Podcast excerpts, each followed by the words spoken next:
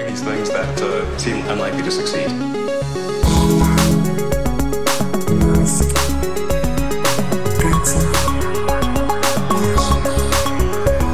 Bueno, oyentes de Elon, Elonitas y anteelonitas todos, una semana más. este podcast sobre Elon Musk, vamos a hablar hoy de empresas de este señor y no de este señor, ni de su reputación, ni... ¿Ah, no? No. ¿Por ¿Ah, no? qué? ¿Para qué? Si ya lo comentamos todo la semana pasada. ¿Qué te parece si empezamos por Neuralink? Diría yo que lo último que hablamos fue lo de los monos muertos, porque no ha habido muchas más noticias. Monos, ovejas, cerdos, es decir, tiene toda la granja de Playmobil regular. No, a ver, esto es cierto porque sabemos la- las cifras de, de animales que van muriendo y que van siendo afectados en los diferentes experimentos. Esto no es algo exclusivo de las investigaciones de la empresa de Elon, ni que Elon vaya por ahí con la pistola de aire comprimido matando a los pobres animales. Pero, oye, llegan las estadísticas, porque todo esto está increíblemente regulado y me parece que eran la última cifra que vimos, 200 y pico, 300 animales. Bueno, Ya digo, no es nada, o sea, asusta la cifra. Imaginaos lo que hacen empresas, eh, pues con mucha más índole, pero bueno. y sin tanta cobertura mediática, ¿no? También. Eso es, eso es, eso es. La cuestión, la cuestión. Neuralink por fin tiene Ajá. permiso de la FDA Sí. para hacer ensayos con humanos. Entonces, amigo Alejandro Barredo, ¿tú te pondrías esto en el cráneo? No me he comprado aún un AirTag, pues imagínate si voy a comprar esto. Matías, por favor. Yo me lo pondré, y no sé si va a quedar muy cuñado, yo me lo pondré cuando Elon se ponga uno. Es como lo de, ¿tú te animas a ir a Marte? Pues yo me animo a ir a Marte cuando Elon o sus hijos vayan a Marte. Después, ya en el siguiente viaje. Hoy, hoy he visto cómo se ha vuelto a retrasar la Starliner de Boeing, que es la competencia de la Crew Dragon, que ya ha volado un montón de veces con gente.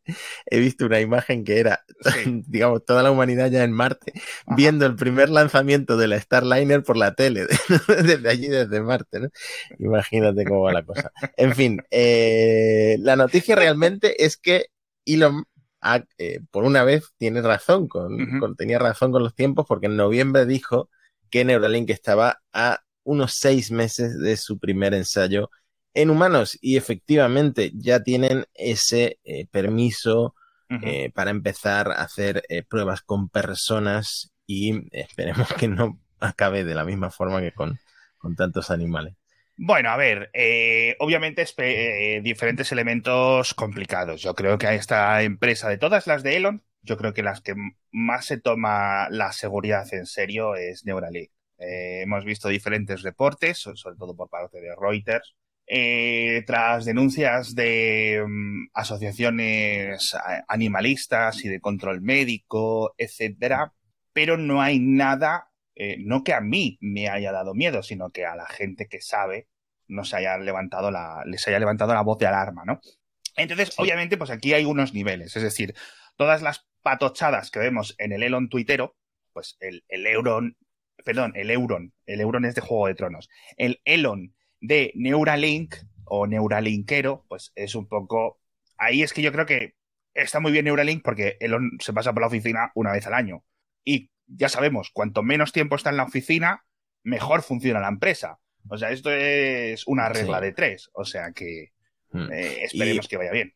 Una cosa que seguramente a Elon no le haga ninguna gracia es que. Neuralink no está liderando esta industria, digamos, no, no, porque ya hemos comentado y recordarán los oyentes de Elon que Synchron, este competidor, había recibido esta aprobación de la FDA para empezar con los ensayos ya en 2021, ¿no? Eh, y en julio del año pasado anunció su primer implante, digamos, cerebro-máquina, cerebro-ordenador Ujú, ujú, eh, en Estados Unidos. Eh, antes, también en enero, habían hecho pruebas en Australia con cuatro pacientes. Así que eh, digamos que Synchron va por delante de Neuralink, pero Sí. Neuralink tiene también un enfoque, aunque también prometen mejorar pues, movilidad de, de personas, cosas que se puedan solucionar a nivel nervioso, como una ceguera quizá. Eh, Neuralink tiene un enfoque más cyberpunk, ¿no? Más Absolutamente. Más de largo ah. plazo. ¿no? Por decirlo así. Es lo que comentábamos en este podcast y sobre todo en la entrevista que hice con... A nivel ciencia ficción no hay nada que no te diga, oye, pues efectivamente, ¿vale? Pero en la práctica, en la versión aplicada de toda esta tecnología, pues son elementos de décadas. Entonces, eh, que la gente siempre esté consciente de todas estas cosas. Mucho más allá de lo de que Elon promete X, entonces hay que multiplicar X por 3 para saber el tiempo real, ¿no? O sea, en plan, pues mucho más que eso, porque yo creo que Elon aquí se deja llevar por sus, no por sus intereses, sino por sus deseos. Sí. Que por cierto, no he escuchado el kernel, pero sí vi que en Mixio comentaste el tema del señor este con parálisis, que con un implante en el cráneo eh, ha vuelto a, a, caminar y puede subir escaleras y va, va con muleta, pero puedes caminar. Sí, no, efectivamente, lo comentábamos en el último episodio de Elon ligeramente, que si esto lo hubiera hecho Elon, ¿recuerdas? Pues imagínate cómo estaría la prensa, pero bueno, oye, es un avance brutal, es un avance con una cantidad de hardware exagerada de momento, ¿vale? ¿Vale? O sea, no solo es los aparatos, digamos, lectores por encima de la parte craneal, el implantador, el elemento que tiene en la médula y además una batería que actúa de coordinación para todo eso. Hmm. Pero oye, ahí está un señor volviendo a andar. Sí, por cierto, era tetrapléjico, no parapléjico. pues eso, eso lo tenía yo mal. O sea, una tetraplegia, ostras, pu, ¿eh? Ostras tú. Hmm. Pero bueno, son tecnologías increíbles. De nuevo, esto no es que no se supiera, por ejemplo. Estos son avances que en la parte aplicada pues han tardado muchísimo. Pero esto es algo que se lleva sabiendo pues un siglo. Es decir, ¿Cómo volvemos a conectar el cable que sale de la nuca a el nervio que envía en, en la cadera los, las señales al, al, ¿cómo se dice? Perdón, a las piernas. Bueno, sabemos que hay que hacer eso. Ahora, ¿cómo hacer eso sin matar al señor? Eso es lo que ha tardado un siglo en poder hacerse, entonces es lo complicado. Bueno, pues hasta aquí las novedades de Neuralink, pero me imagino que en algún momento veremos eh, avances. Sí, sí, además volvió a tuitear Sibon Phillips por meter un poco de salseo ahí, así que tuvo. Sí, eh, de todas formas, yo, yo diría que están un poco bajo el radar, sin hacer mucho ruido, desde toda la mala prensa que hubo. O, o yo los he dejado de seguir, o no sé qué me ha pasado, pero no veo tanta, tanto movimiento y creo que simplemente están operando bajo el radar. No, yo sé, creo que simplemente es que son empresas de, largo plazo y pasan muchísimo tiempo sin que tengan nada que decir. Es que mm. no hay mucho más allá que contar. Es una empresa que yo creo que ya llevamos cinco años. Sí, es una empresa de, ¿no? Desde la primera financiación, yo te diría unos cinco años. Y más allá de algún evento que Elon hace a nivel promocional, pero que técnicamente, pues lo que vimos en el último evento hace aproximadamente nueve meses, si no recuerdo mal, no era muy diferente de lo que vimos hace casi tres años. Es que el progreso, vuelvo a insistir, es muy lento y no hay mucho más que contar. Yo imagino que tendrán muchas, eh, eh, estarían encantados de poder contar cosas. Vamos a ver estas pruebas de humanos, qué tal les va y qué se ofrece. Imagino que para apuntarse habrá que tener el check azul de Twitter, ¿no? Bueno, pasando a Tesla. Eh, a ti, Elon Musk, te ha contestado un par de veces en, Twitter, un par de interacciones has tenido con, Elon por Twitter, ¿no? Eh, pero esta vez un amigo del podcast, Lars de Todos Eléctricos, ah, sí, le ha sacado los colores a Tesla. Eh, porque esto yo no lo sabía, pero me parece muy gracioso. Cuando tú vas con el autopilot, cuando vas conduciendo con el full self driving, etcétera, eh, no. No confundamos, Matías, no confundamos. Autopilot. Autopilot en carretera. ¿Qué le pasa? me imagino que con el FSD pasa, pasa igual. La cuestión es, la cuestión es que no puedes controlar manualmente los limpiaparabrisas, ¿no? Eh, son, ah. pasan a modo totalmente automático. Sí. Y, y, y funciona mal no sé qué sensor. Entonces hay un vídeo de Lars yendo, yendo por Madrid. Está no completamente soleado, pero no llueve para nada. Y su Tesla enciende, activa los limpiaparabrisas cada dos por tres. Además, con el sonido ese de los limpiaparabrisas cuando están en seco, que da tan. grima, tío. me da mucha grima. Vale, vale, vale, vale. vale bueno, Entonces, eh, Teslatino, que es amigo de Lars, eh, hemos hablado alguna vez de él, hace una mención a Elon por Twitter Sí. y le pide que esto, por favor, deje de pasar, que no tiene sentido, que se permita al menos cancelar el limpia parabrisas. Eh, entonces, Elon pide disculpas, le pide disculpas a, a Teslatino y le dice que es eh, la última red neuronal eh, que mm, se va a actualizar, digamos, Eh, con la inteligencia de, de, ¿sabes?, de visual. Eh, yo creo que Sí. la solución sería mucho más sencilla, permitir controlar manualmente los limpiaparabrisas, como pasa en el Model S, que en el Model S por lo visto sí se pueden apagar.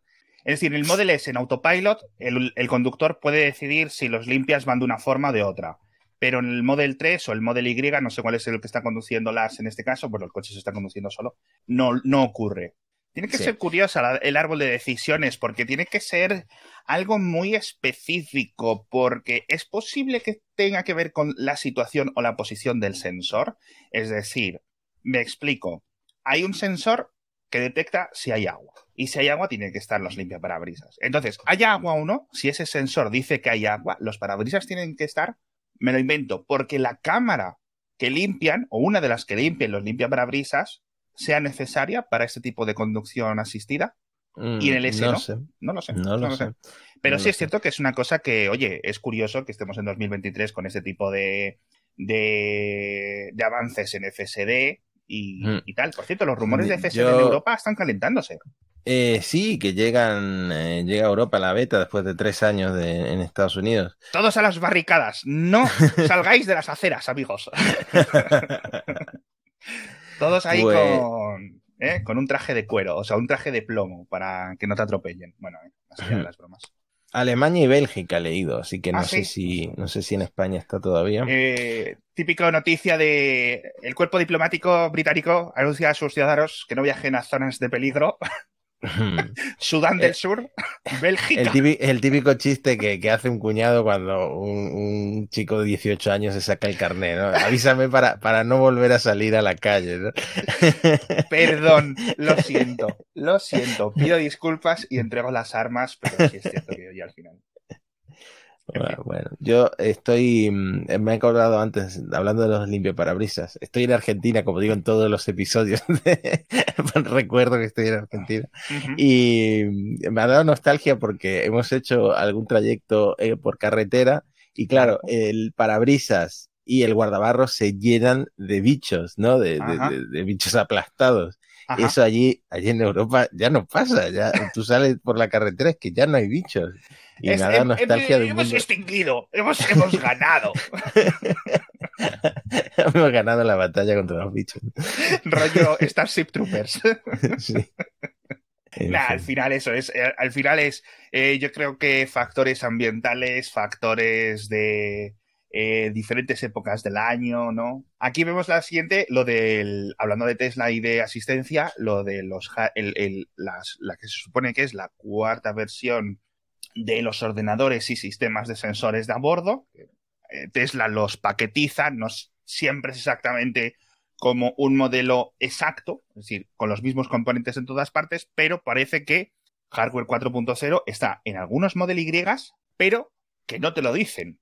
O sea, no es en plan que esté siendo promocionado, sino que, oye, está funcionando, es un hardware 4 Sí, y te lo activarán todas sus funcionalidades en el futuro, ¿no? claro. Y, y supuestamente no te lo dicen por, por no afectar a las ventas, ¿no? Porque esto me recuerda, y creo que ya he hecho este símil una vez en este podcast, a cuando los iPhone tenían un procesador fabricado por una empresa que era como más eficiente o mejor que el otro, que el de la otra empresa, y la gente se empezó a obsesionar por cuál procesador tenían, ¿no? Pues, Es verdad, mirando los códigos de serie, porque uno subía un par de grados o algo así, no me acuerdo qué era, pero es verdad. Bueno, a ver, estas son cosas que yo creo que sales de Twitter y, no, y ya no ocurren, o de los tres foros, ¿vale? Pero sí es cierto que quizás es que estén eh, en algunas unidades y en otras no, o Mm. que no esté listo, pero vamos. eh, Otra no. posibilidad es que no estén explicando lo que es el hardware 4 porque no haya un gran salto respecto al hardware 3 como si lo hubo desde el hardware 2, ¿no? No sé, es otra posibilidad. Hmm. Está chulo, la verdad. Yo imagino que sí debería de haber algo, aunque sí es cierto que se supone que el gran salto fue entre el 2 y el 3, con esa etapa en el 2 y medio. No me preguntéis ahora específicamente las diferencias. Mira, esto parece el garaje de mi edificio, ya lleno de Teslas menos el mío. es que es de broma ya, lo de... El otro día se lo estaba comentando un amigo, digo, esto, esto, esto es ridículo.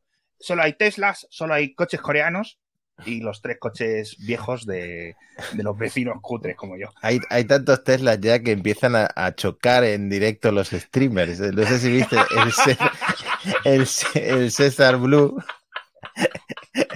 Sí, sí, sí. El César Blue que le, lo chocó un camión en directo, ¿no? Y, la reacción es fantástica. Es, oiga, oiga, ¿pero qué hace? Que me ha destrozado el Tesla. No me lo puedo creer. Oiga. y, un, camión lo acaba de chocar, ¿no? Es una cosa increíble. Yo a este chico no le conozco. Me da mucha pena porque al final es una situación de tensión muy dura cuando estás teniendo un accidente de tráfico. ¿Qué está haciendo como un directo o algo así? Emitiendo en directo mientras él iba contando en el coche. Pero la reacción, eh, no sé su nombre de pila, me voy a referir a él como por su nick, César Blue. Eh, es graciosa, César, lo siento mucho, es gracioso. Es gracioso decir, en vez de tu coche o tu carro, decir la marca del coche. si tienes un Citroën, no dices, ¡que me ha destrozado el Citroën! ¿Sabes?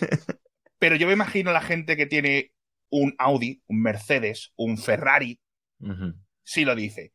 Y aplicárselo a un Tesla que está más cerca de precio de los Citroën, es curioso. Es decir, ¿sabes a lo que me refiero? Eso es lo que más ha chocado, yo creo, a los que hemos visto el vídeo más allá de la desgracia que esperemos que el seguro del camión se encargue de todo, ¿no? Pero bueno, y que al final pues no ha salido nadie herido y nos podemos reír todos en ese sentido porque pues no, no ha ocurrido nada, pero sí es cierto que es gracioso, es gracioso.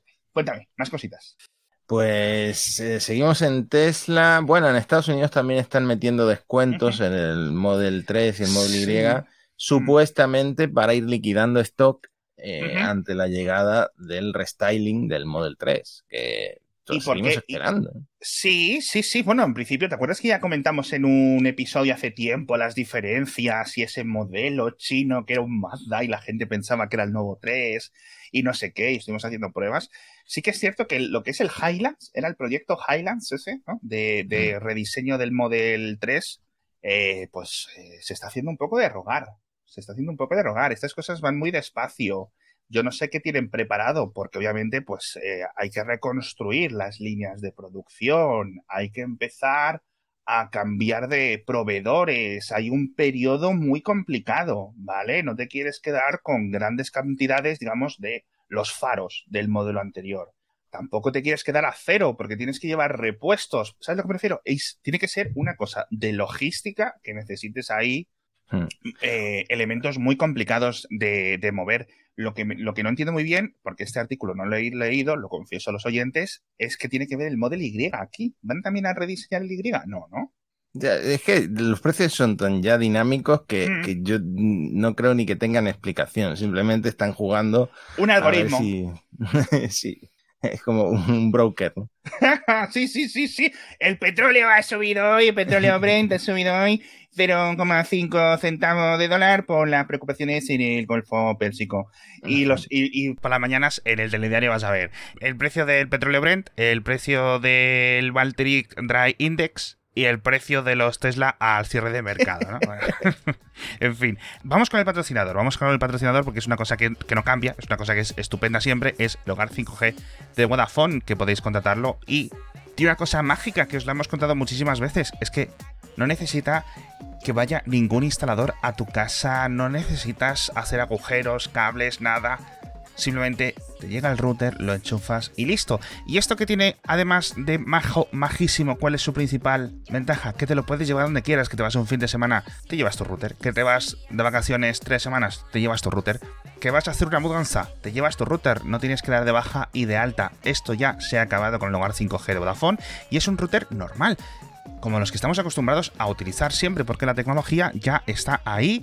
Wi-Fi 6, 120 dispositivos, conectas tus ordenadores portátiles, tus smartphones, tus tabletas, tu tele, tus videoconsolas, todo lo que necesites, siempre en tu misma Wi-Fi. Echando un vistazo en vodafone.es barra hogar 5G, porque merece muchísimo la pena. Y al final, pues es mucho mejor estar todos conectados al mismo router que estar los móviles conectados por separado, porque al final vas a ahorrar muchísima más batería y de verdad una tecnología increíble. Como siempre os digo, enlaces en las notas del episodio. Muy bien, visto Tesla, mm, ¿hablamos de Twitter o, lo pasamos de largo?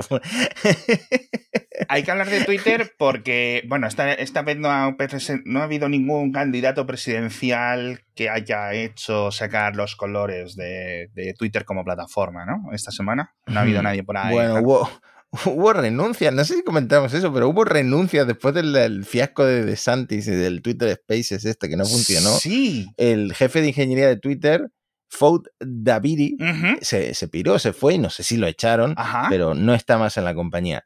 Y después, recientemente, esta semana o la anterior, la jefa de en inglés eh, tiene un nombre, ¿no? De seguridad y fiabilidad de la plataforma de Twitter. Sí. Ella Irwin también renunció em, y se las ha pirado. Y tiene sentido porque tiene un puesto muy complicado, ¿no? digamos que el contenido de Twitter. Sí. Que no sé si decir que es dañino porque no tengo ejemplos y luego vendrá Elon Musk y me dirá que no, que no tengo ejemplos. Como el de la BBC, ¿no? Como el de, sí, exactamente. Pues es una cosa que se comenta bastante últimamente. Y hay un, hay un comentario en Reddit que tú me pasaste. ¿Sí? Tú lo viste en Mastodon que me parece que da un poco en el clavo. Dice, te lo voy a leer, yo creo que vale la pena repasarlo. Dice, Elon está tratando de satisfacer los siguientes intereses contrapuestos al mismo tiempo. Su propio odio y su transfobia arraigados. Su nuevo grupo de fanáticos y nazis literales con los que se relaciona. Su ridículo deseo de ser visto como un moderado. Eh, los anunciantes, tanto los actuales como los potenciales, la CEO entrante, Linda Yacarino, quien aparentemente comparte al menos parte de la intolerancia de Elon, pero también tiene eh, la tarea de calmar a los anunciantes y Musk ya no puede lanzar tanto napalm eh, con la perspectiva de que esta mujer pues haga su trabajo, ¿no? Esta viene del mundo de la publicidad, de hecho. Claro. Em, pues y si se quedan sin anunciantes, pues sería el último clavo en el ataúd de Twitter, al menos para traer publicidad. Y por último, los reguladores de la Unión Europea, este es un tema que también quería comentar, eh, que están poniendo a Twitter bajo las luces. Eh, Twitter, por lo visto, ha abandonado eh, lo que se llama el Código de Desinformación de la Unión Europea, que ha sido como un pacto voluntario, según el, un comisario, el comisario de Industria de la Unión Europea, eh, Thierry Breton. Que también me cae un poco mal, te voy a decir una cosa, ¿eh? siempre le veo como demasiado afán de protagonismo. Ahora comentamos esto de, del código voluntario de conducta, pero lo que dice Adam sobre esta perspectiva, realmente creo que ha conseguido sintetizar un montón de los elementos que nosotros tocábamos de pasada en este programa y no sabíamos realmente eh, dejarlos súper claros. Y me parece totalmente eh, perfecto esta... Primero, aquí hemos defendido a Elon en sus elementos políticos de, bueno, pues eh, más de derechas, más de izquierdas, más papanatas, más populista, más no sé qué. A día de hoy, yo creo que no se pueda decir que Elon no es transfóbico. O sea, una cantidad de comentarios constantes ¿vale? Que indican que por lo menos tiene comido el coco. En este sentido, por otras personas que sí tengan otra transfobia más militante. Entonces, por A o por B, yo creo que a, día de hoy, Elos es transfóbico. Mm. no, no, creo que no se puede negar esto, ¿vale? Luego, por otra parte, a Elon muchas de estas cosas de a lo mejor adolescentes de jiji, jaja, no sé qué, no sé cuánto, eh, los inmigrantes, no, no sé, pues a esto a Elon es lo que le está prestando atención y a él le gusta. Y es el segundo punto, ¿no? De seguir con ese rollete de anti. Es anti, ¿no? Pues, ¿qué es la moda ahora? La aceptación, el multiculturalismo, que eso es, eso es el establecimiento ahora mismo, ¿no? Pues ser anti eso. Listo, ya está. Entonces, eh, el problema es que la gente que es anti-establecimiento se está juntando con los que venían siendo nazis y intolerantes desde hace un siglo y pico y no se están dando cuenta, ¿vale? Ya. Entonces esto es muy peligroso porque, claro, obviamente al final acabas compartiendo ese tipo de vistas. Este podcast no es para discutir esto, pero bueno. Pero lo de los anunciantes me parece, yo creo, lo más curioso. Cuanto más la siga liando en Twitter, menos anunciantes van a querer ir. Ya hemos visto que, francamente, la marca o la, el, el, el, la imagen, la percepción de Elon está rota. La de Twitter, yo creo que también. Lina Yacarino no sé lo que va a poder arreglar, sobre todo si Elon eh, sigue por este estilo, ¿no? Y con esa um, actitud de mm, voy a seguir diciendo cualquier barbaridad aunque me cueste dinero. Sí. El problema es que es más complicado que eso, Elon. al mismo tiempo, al mismo tiempo, Uh -huh. eh, ha salido un, un, un, estudio, no, ha salido un artículo, un reportaje en Business Insider ¿Sí? con algunos datos que demuestran que eh, a los usuarios de Twitter cada vez les importa menos lo que dice Elon y cada vez interactúan sí. menos con los tweets de Elon. Es decir, uh -huh. Elon tiene cada vez menos engagement eh, a pesar de que está tuiteando muchísimo. No sé si más que nunca, pero el volumen sí, de tweets seguramente. ha aumentado mucho. Uh -huh. Pues es posible, la verdad. A mí me da un poco de, de sensación rara, porque sí es cierto que esto con los números crudos pues no te acaba diciendo lo mismo, porque, bueno, pues mi sensación después de ponerle un silenciador a este hombre como un canuto, etcétera, pues me aparece mucho menos. Yo creo que a muchas personas también le, aparece, le, le, está pareciendo lo mismo. Es decir, se han pirado o algunos de sus amigos u otros y entonces a lo mejor están entrando en Twitter ligeramente menos o están no sé qué o están siendo sustituidos eh, grandes masas de usuarios por otro tipo de masas de usuarios que a lo mejor no es que antes no estuvieran, pero sí eran menos activos y depende del tipo de integración, pues mmm, te va pareciendo mejor o peor el ambiente del bar, por decirlo así, ¿vale? ¿Tiene sentido el ambiente del bar o el ambiente mm. de la plaza? Y, y bueno, pues eh, francamente, el tema de sustituir anunciantes por dinero de los, de los usuarios no ha funcionado. No hay mucho más que decir. Esto es una verdad absoluta, ya no hay más. Ya has comprado, ya tienes todo el mundo que quería o que pudiera pagar por Twitter Blue, que ya está pagando por ello. Ya no va a crecer muchísimo más, imagino yo, ¿no? Entonces, ahora mismo hay como un 10, 12, 15% de los empleados que había en Twitter hace un tiempo, antes de que entrara Elon, ¿no? Y ahí a lo mejor, no lo sé. Me, me, me, me ha resultado muy raro lo de la. la el des, no el despido, sino la renuncia de Ella Irwin, porque eran Ella y Elon casi amiguitos cogidos de la mano. Ella entró antes de que llegara Elon a comprar la empresa pero en algunos casos... Tiene que ser el, pe el peor trabajo del mundo, en, por lo menos en San Francisco. ¿eh? En algunos casos se había convertido en como en su número dos. Algunas personas en Hacker News decían, bueno, pues con más información o menos información, que había esperado al año porque por algún motivo a nivel contractual pudiera conseguir algún tipo de, de digamos, de retribución extra. Y en cuanto ha llegado junio de 2023, porque dentro de junio de 2022 ha dicho hasta luego, buenas tardes, yo me piro de este barco. Persona controvertida. A, a, al carajo lo que dije al principio del episodio de que no íbamos a hablar de la figura de Elon, sino de sus empresas. Y hemos hecho un repasito al final. Es que cuando lo metemos en Twitter, al final siempre acabamos hablando de esto, porque es que lo, es, es, lo que está tirando Twitter abajo, pero bueno, el propio Elon. Pero bueno. yo, yo, estoy muy nervioso porque no sé cuándo saldrá el episodio, pero este eh, domingo corre Alonso en, en Barcelona, Barcelona uh -huh. en, en España, y eh, ha salido una noticia, un estudio de Fidelity, que dice que ahora Twitter vale el 33% del precio que pagó Elon Musk. Sí, es muy Por raro porque, bueno, a ver, en principio lo que dice Matías es, es lo que es, es decir, Fidelity tiene una parte de Twitter y Fidelity como sistema financiero tiene que dar un valor que a sus ojos sea justo, ¿vale? Es un poco la simplificación para sus clientes. El valor que ahora entienden que ellos, es, que ellos que es justo es, eh, no, sé si lo, no si lo ponía aquí eh, específicamente, pero era como 15 mil millones de dólares. Si Elon pagó 44 mil millones, pues significa que en menos de un año A ver, se, se ve cierto que ha habido un poco de apocalipsis bursátil en, en algunas empresas desde entonces, eh, al no ser que seas Nvidia, que está creciendo muchísimo por otros temas, pero bueno, que ha perdido muchísimo dinero Elon, pues que llore. ¿Qué quieres que te diga, tío? Ya está diciendo que a lo mejor le cambia el nombre a X. O sea, del nombre de Twitter ya sabemos que por ¿En detrás serio? la sociedad, la corporación es Ujú. X-Corp. Eso ya está y ya sale incluso en la letra pequeña de Twitter.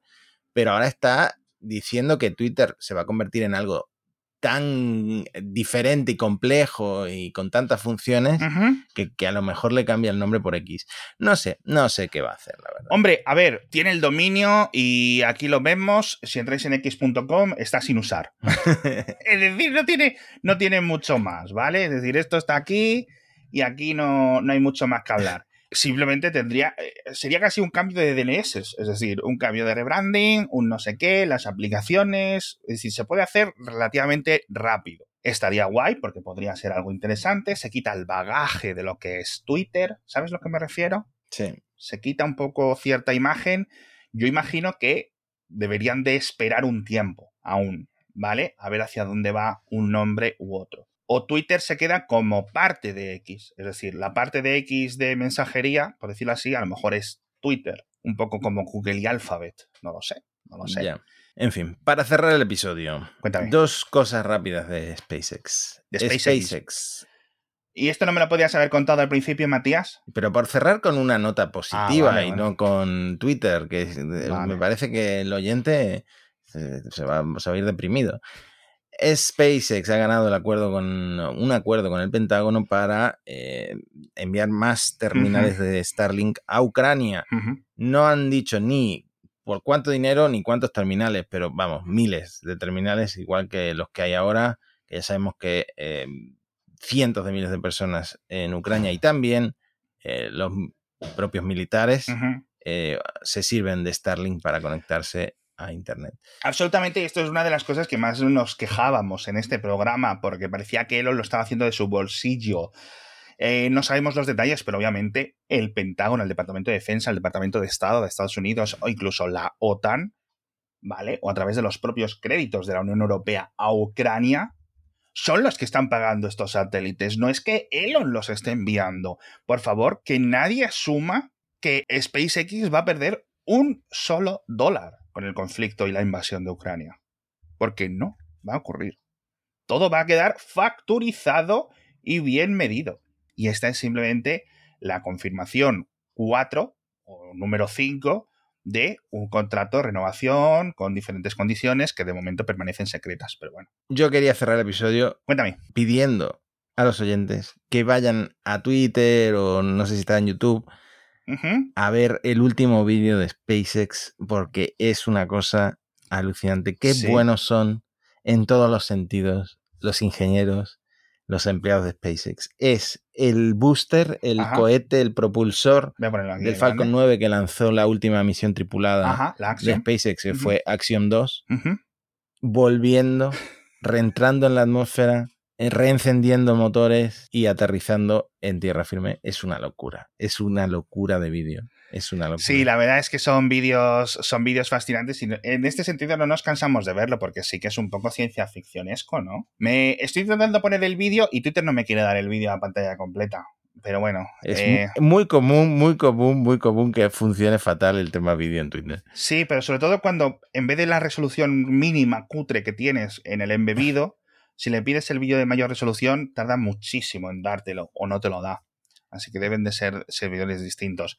qué absoluta locura, por favor, verlo como lo dice, como lo dice Matías. Al final, lo poco que vayamos a ver en unos días, si todo sale bien, de los Miura, pues va a estar tan a años luz de esto. Lo que podamos ver con los nuevos Vulcan Centaur, lo que podamos ver con todo el sistema de reutilizables que esta década, en principio, pues lo que van a hacer es ponerse a la altura de lo que está haciendo el Falcon 9 desde hace cuatro años, ¿no?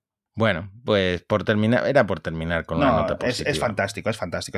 al final siempre hablamos de SpaceX como la parte positiva de, de Elon. Exacto, exacto. Ojalá, ojalá pudiéramos tener que sumar, ¿no? Tenemos el ranking, el tier, tier list de las cosas de Elon. SpaceX. Vamos a ver Neuralink, ¿dónde la encajamos? De momento puede estar en el sótano con Twitter y Boring Company. o. más arriba, más abajo, ¿no? Pero bueno. ¿Con qué querías acabar, Matías? Cuéntame. No, no, era con eso, era con ah, eso. Ah, era con eso, pues eso. Eh, episodio, episodio accidentado, no sabemos si se ha grabado o no, pero sí, sí, sí, sí confirmamos que sí, y si no, pues le echamos la culpa a Ron de Santis o a los ingenieros de Twitter y, listo. Muchísimas gracias a todos por estar con nosotros una semana más. Eh, Matías va a estar unos días por ahí explorando Argentina. ¿Por qué zonas vas a ir o qué vas a hacer? Bueno, mi tío eh, tiene que ir a Mendoza por trabajo y, y, voy a Mendoza. Bueno, ha sido un regalo de él, ha sido sorpresa y he contratado una excursión eh, a la Concagua, bueno, a la Concagua, mirador de la Concagua y una serie de cosas que hay en la montaña. Eh, no te puedes creer lo que me ha costado la excursión que dura dos, 12 horas. Te voy a hacer el cálculo. 13.500 pesos, yo lo cambio a 520 25 euros. 25. 13. Fantástico. 13.500 pesos asusta más. Yo me he asustado. Digo, joder, le tengo que pagar el billete de vuelta yo para que venga. No, no, es, una locura lo de la inflación. Y que tengan aquí tantos tipos de cambio es una locura. Cómo funciona todo por culpa de eso es, sí. la verdad, demencial. En fin, bueno, pues a lo mejor Elon un día, ponle una arroba. Elon, soluciona la inflación de Argentina. Compra Argentina, Elon. y dos años después, todo peor. todo peor. Y Elon, cada vez hay más argentinos, cada vez Argentina está con unos índices de felicidad mayores. Del peronismo al elonismo. Muy bien. Vaya idea más de pesadilla ahora mismo que hemos dejado en la mente de los oyentes. Hasta pronto. Te dejo el titular del episodio, del peronismo al elonismo. Chao, chao.